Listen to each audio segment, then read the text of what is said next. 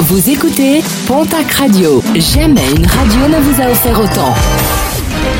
L'information locale à 9h, c'est sur Pontac Radio. Bonjour Jean-Marc Courage Sénac. Bienvenue à vous et merci de nous avoir choisis. Un homme d'une soixantaine d'années interpellé en début de semaine en Béarn. L'homme a été repéré sur Internet par des vigies informatiques.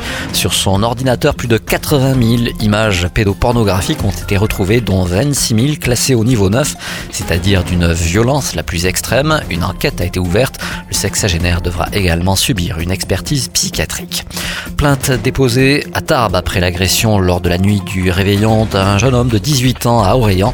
Ce dernier ramené en voiture l'un de ses camarades retrouvé dans la rue alors qu'il titubait, mais arrivé au domicile de son ami, le père de ce dernier, également ivre, n'a pas hésité à frapper le bon samaritain de plusieurs coups de manche de hache.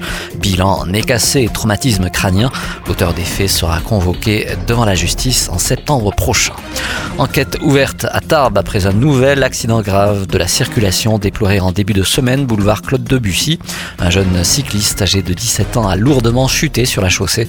Grièvement blessé, la victime a été évacuée vers le centre hospitalier de la ville par les pompiers.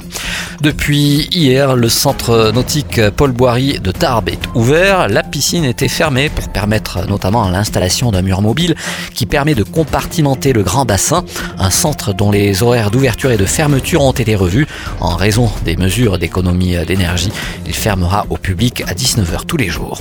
Et puis, rentrer en toute sécurité, l'application Chacha en collaboration avec la ville de Pau, la préfecture des Pyrénées-Atlantiques, le syndicat des hôteliers bars et restaurants ainsi que les étudiants de l'ESC et de l'université organisent les 12, 13 et 14 janvier prochains le Barathon Pau 2023, une opération de sécurité routière de prévention à la consommation excessive d'alcool, une action qui incite à privilégier le recours au dispositif capitaine de soirée via l'application gratuite Chacha. Chaque capitaine de soirée se verra offrir des softs mais également des réductions sur planches de charcuterie ou de fromage.